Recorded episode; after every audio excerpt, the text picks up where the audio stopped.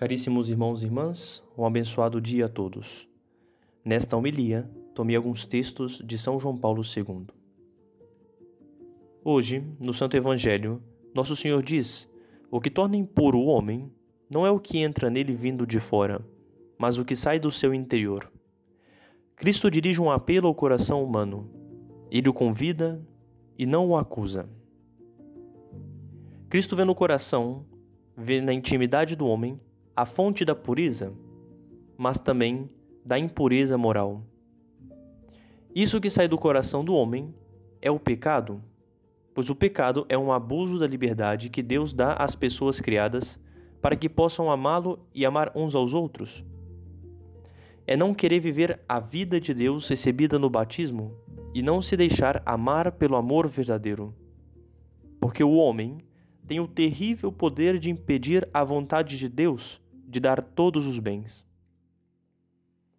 O pecado, cuja origem se encontra no livre arbítrio da pessoa, é uma transgressão do verdadeiro amor. Fere a natureza do homem e destrói a solidariedade humana, manifestando-se em atitudes, palavras e ações impregnadas de egoísmo. No mais íntimo do homem, é onde a liberdade se abre e se fecha ao amor. Este é o drama constante do homem, que muitas vezes opta pela escravidão, submetendo-se a medos, caprichos e costumes errados, criando ídolos que o dominam e ideologias que destroem sua humanidade. Lemos no Evangelho de São João: Todo aquele que comete pecado é escravo do pecado. E o homem, quando se faz escravo do pecado, se esvazia de todo o amor, pois o pecado ocupa o lugar no coração do homem destinado a este amor. Contudo, o homem não pode viver sem esse amor. Ele permanece para si mesmo um ser incompreensível. Sua vida não tem sentido se o amor não lhe é revelado, se ele não encontra o amor, se não o experimenta e o faz seu, se não participa vividamente dele.